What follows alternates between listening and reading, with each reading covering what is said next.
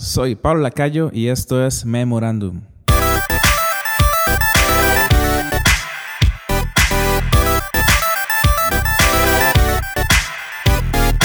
Hola, hola, este es el episodio número 3 de Memorándum y hoy tengo a un invitado de lujo, que es un músico acá de Costa Rica, que conozco desde hace un año más o menos y es Marco Navarro. Marquito, muchísimas gracias por estar por acá. Claro, no, todo un gusto. Eh, Pablo, muchas gracias por, por este, este pequeño espacio. Y más bien, no, te felicito por, por la, la, gran iniciativa de, de, de, llevar, digamos, contenido, eh, historias, experiencias que, que, ojalá puedan, puedan enriquecer a, a, a, muchas personas, que pueda alumbrar un poco, ¿verdad? Eh, contestar preguntas, no es que uno tenga, no es, no es que uno sea una Biblia, ¿verdad? Uh -huh. Pero, pero sí por lo menos dar un pequeñito aporte eh, para, para muchas inquietudes, incluso, ¿no?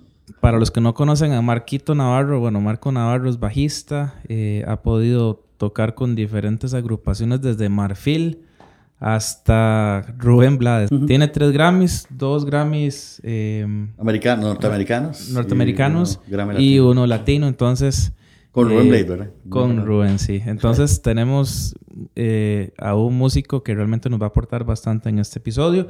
Y bueno, la primera pregunta es, ¿quién es Marco Navarro? Bueno, esa pregunta eh, eh, se las trae, ¿verdad? Es, son esas preguntas existenciales importantísimas en la vida, ¿verdad? Que, que, que a veces uno no termina de contestar. Pero eh, de verdad que por gracia de Dios, Dios me ha permitido pasar por diferentes, diferentes circunstancias y bueno, dentro de eso, ¿quién es Marco Navarro?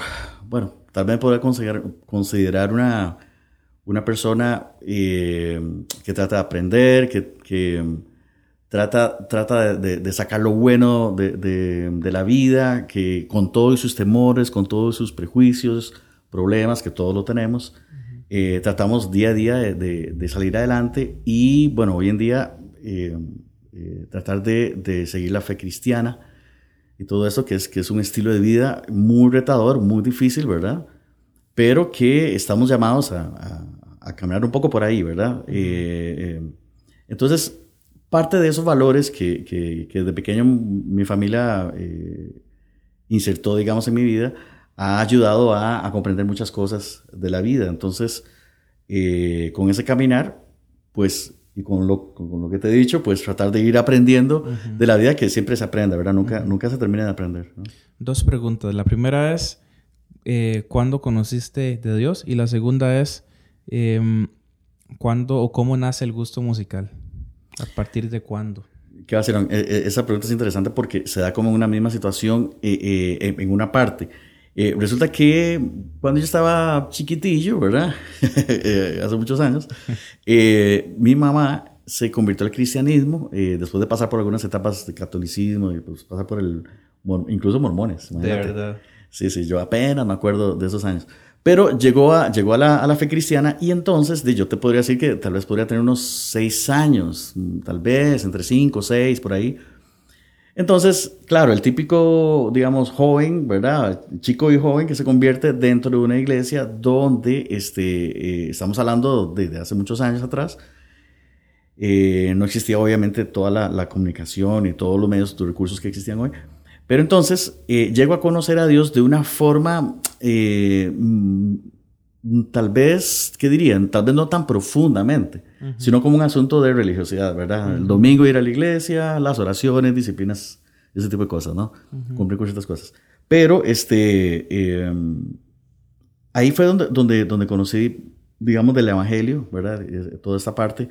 Sin embargo, no era algo que yo viviera eh, eh, profundamente, ¿verdad? Sí, Eso sí, llegó hasta después. Uh -huh. Eso con la primera pregunta. Y la segunda pregunta fue el asunto de la música. Uh -huh. En realidad empezó por ahí. Yo, yo eh, en este caso que mi mamá me llevaba chiquitillo allá a la iglesia, ya había un grupo musical, ya existía un grupo musical. Eh, me acuerdo que era con guitarras acústicas incluso, eh, creo que habían comprado una batería, poco a poco ahí de lo que me acuerdo. Entonces, ese fue como el primer contacto con la música. Fue, fue un contacto muy directo, ¿verdad? Uh -huh. Casi que yo, yo, podría decir que ese fue el primer contacto. No fue a raíz de, de que escuché algún disco, eso vino después. Uh -huh. Pero inicialmente fue, fue una experiencia, digamos, directa. Y casualmente, eh, a los pocos años, digamos, de eso, eh, ya mi papá me compró una guitarra, que yo pedí una guitarra, ya, ya venía como un, un interés por, por, estudiar, entonces empecé a tener ahí unas primeras clasecitas de, de un compañero de, de, trabajo de mi papá, eh, me dio unas tres clases, una, una vaina así. Y después empecé a involucrarme en la iglesia tocando guitarra acústica, que, que, eso era lo que había. Y ahora, ¿cómo fue que llegó el amor por el bajo o el interés hacia el bajo como instrumento principal? Bueno, porque yo sé que tocas piano y ahora que tocas guitarra también. Un poquito, un poquito, un poquito, sí. Bueno, piano toca muy bien. Yo lo escuché en un video hace poquito. y Estoy hablando con un maestro. Pero no, el, el, el, asunto del bajo es que creo, que creo que esa historia se ha repetido en algunos lugares. Y es que a, a raíz de... Eh, vamos a ver, en ese transcurso de tiempo, cuando yo me empecé a involucrar, llegó de como decir, un músico que tocaba, en, me acuerdo, en el grupo Taboga, en esa época, eh, Orlando González, me acuerdo, me acuerdo muy bien de él. Orlando González llegó, era como la novedad, porque él traía como el equipo más nuevo, él había estudiado en California, había estudiado una, una cuestión de, creo que de, de biomedicina, una vena de estas. Entonces, claro, él traía unas herramientas, tocaba con taboca en ese tiempo y traía un amplificador Fender, traía un bajo Fender lindísimo. Entonces, era muy novedoso. Entonces se dio, se dio, las circunstancias de que una vez él no podía, digamos, atender todas las, todas las reuniones que, que se hacían, ¿verdad? eh, y por alguna situación, eh, una vez él faltó y a raíz de eso, él me introdujo a, a, a aprender el bajo eléctrico. Y desde ahí, estamos hablando ya, ya adolescente prácticamente. Y a partir de ahí entonces empezó como un amor ya con el instrumento musical. Mejor que no tenía bajo en ese momento, entonces yo me llevaba el bajo de él, me, me lo llevaba a la casa y ahí empezaba a estudiar y... Más o menos, ¿en qué año fue eso? Mira, no, no podría precisar, pero yo creo que estaba eh, primeros años del colegio, tal vez. Primeros años del colegio, por ahí. Okay, Sí, primero, séptimo, octavo. Y aquí viene la pregunta que para mí es muy importante y esto le puede ayudar muchísimo a los músicos que nos están escuchando. ¿Qué músicos influenciaron eh, a su vida? ¿Cuáles fueron esos músicos que usted dice, bueno, ellos me influenciaron? Eh, sí. Sí, porque siempre se da, claro. Sí, siempre hay una gran influencia, ¿verdad? Resulta que para esos años ya empezaba a existir Canal 19, antes de las cableras y todo esto. Canal 19 era uno de los primeros, eh, digamos, creo que era un radio aficionado que vivía en San, en Desamparados, en San Francisco, algo así. Y entonces, curiosamente, eh, ponen la, la, gran antena y por alguna razón, por alguna razón se, se regó, como decir, el, el cuento de que si uno ponía una antena con ciertas características, uno agarraba la señal. Entonces, a partir de ahí empezábamos a experimentar. Me acuerdo que mi hermano mayor, unos tres años mayor que yo, eh, él era como el, como el, el científico. Entonces, entonces, él fue el que diseñó, no sé cómo, consiguió la antena, la armó y yo le ayudé a ponerla en el techo. Entonces empezamos a escuchar música, ya, ya empezamos a escuchar música de afuera, música de Estados Unidos, que, que transmitían ahí un canal, no recuerdo ahorita, eh, y también, paralelamente, Canal 4, si no mal, si no, si no mal recuerdo, eh, empezaba a, a, hacer un programa que se llamaba La Juventud.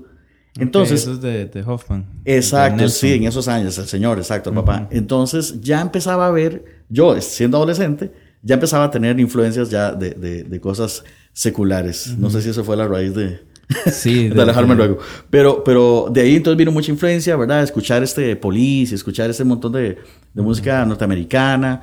Eh, mucho, se oía mucho. No se oía tanto, digamos, música latina.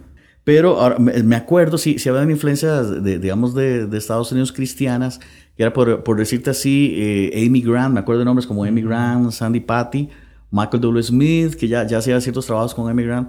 Eso influyó mucho esa parte que era música norteamericana, claro. Uh -huh. Y también, también habían salido unos discos que, que, bueno, por lo menos en Costa Rica sí tuvo mucha influencia, que era la gente de Maranata Music uh -huh. y ese tipo de cosas. Que eso sí, sí fue como, como un gran, como decir Hilson, a pocos años, hace poco, ¿no? Sí, sí, sí. sí. Eh, eh, hizo una gran influencia, o marcó una gran, una gran influencia en, en, en muchos músicos de, de de mi edad, digamos, uh -huh. ¿verdad? Uh -huh. No solamente, no, no, todo era solamente secular, sino que se, habían ya ciertas uh -huh. influencias cristianas también, de buena música. ¿Y, muy buena ¿y cómo, música. cómo llegó, cómo, cómo llegaste a la música latina? Bueno, eso fue posterior. Eh, luego yo entré, de este proceso, yo entré a la universidad, a la Universidad Nacional, me acuerdo, que en esa época eh, había una gran influencia en músicos de muchos, de muchos medios, de rock, de... Eso fue en, los 90. Eso fue en los 90 ya, exactamente, inicio de los 90. Eh, porque daba la casualidad que el maestro Fidel Gamboa, él había regresado de Cuba de estudiar y entonces él estaba dando, él tenía la cátedra de jazz en la Universidad Nacional. Entonces fue un vacilón porque yo llegué ahí sin saber nada de jazz, sin, sin conocer absolutamente nada. Yo hice la prueba para, de aptitud para entrar a la universidad. Y me topo de frente con un taller de jazz donde, este, eh, digo choco de frente porque eh, ahí empecé a conocer un montón de, de, músicas diferentes, de, de, un montón de influencias de otro tipo de cosas, eh, músicos de muy, digamos, de, alto nivel que en ese momento para mí eh, era admirado porque ya uno lo veía en, en Hay un paréntesis y creo que dijiste algo que me parece muy importante. Eh, la mayoría de músicos cristianos se enfocan en una o en X música. ¿Qué tanto puede abrirle a uno la cabeza música como el jazz o música como la fusión o la música como el latín? La mente de un músico, ¿qué tanto le puede aportar? Es un paréntesis porque no quiero dejar pasar esta, esta parte Claro. De, poder hablar de este tema y después vamos a continuar con, claro. lo que estamos hablando. Sí, entiendo la pregunta. Y mira, y es que hay que entender que ahí yo me di cuenta, en ese momento que yo venía de tocar de una iglesia cristiana, a llegar a, a una escuela de música donde ahí se reunían. Como decir, una serie de músicos, eh, de, de, digo, digamos, de, muy buen nivel. Eh, eh, yo los veía como muy alto, ¿verdad? Era otro mundo, o sea, ahí me di cuenta que era otro mundo, digamos, el, jazz era, otra, era otro lenguaje, los ritmos latinos se tocaban de una forma, que había un asunto que era la clave, que había un asunto de cómo articular las notas.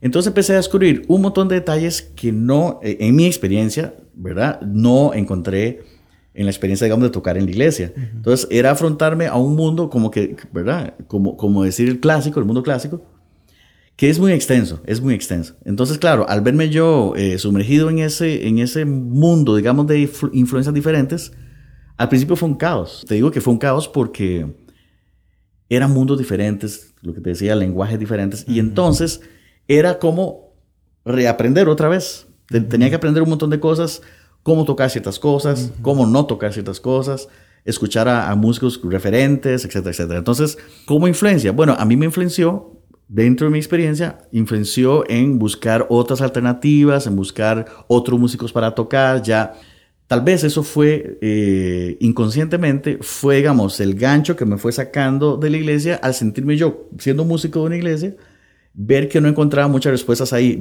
hacer ciertas comparaciones, ¿verdad? Claro. Que lamentablemente uno llega, llega a hacerlas, ¿verdad? Donde ya se hablaba de un lenguaje más técnico y no un lenguaje diferente como se hablaba en la iglesia en ese momento, ¿verdad? Ojo que esto, eso, esto ha, crecido, ¿no? Ya, ya no... Yo creo que el músico cristiano también ha evolucionado. Pero digamos en esas épocas, este, eh, jamás leer, ¿verdad? Jamás ese tipo de cosas. Cosas que yo tuve que empezar a, a, a hacer y practicar para, para ir creciendo porque también me lo exigía la, la universidad, ¿verdad? Sí, eso fue en el 90, del 90 al 94. Más o menos, sí. Después de ahí, ¿qué pasó? Bueno, después, mientras estaba en la universidad, ya me, como te decía, que, que había como un epicentro ahí musical en este taller de jazz. Claro, impresionante. Llegaba gente de tocar salsa, gente de grupos, eh, eh, digamos, como La Mafia en esa época, me acuerdo, que, que, era, estaba muy pegado, grupos de estos de, de chiqui chiqui que la llamaban. Pero eran músicos que ya tenían cierta formación, algunos venían del Castella, del Castella, eh, otros estudiando en la universidad. Y entonces ahí empiezo yo a tener eh, acercamiento con la música latina y a tocar y empezar a trabajar ya como de forma laboral, eh, hacer, empezar a hacer carrera musical, tocando salsa, tocando boleros, aprendiendo a tocar un poquito de merengues, ¿verdad?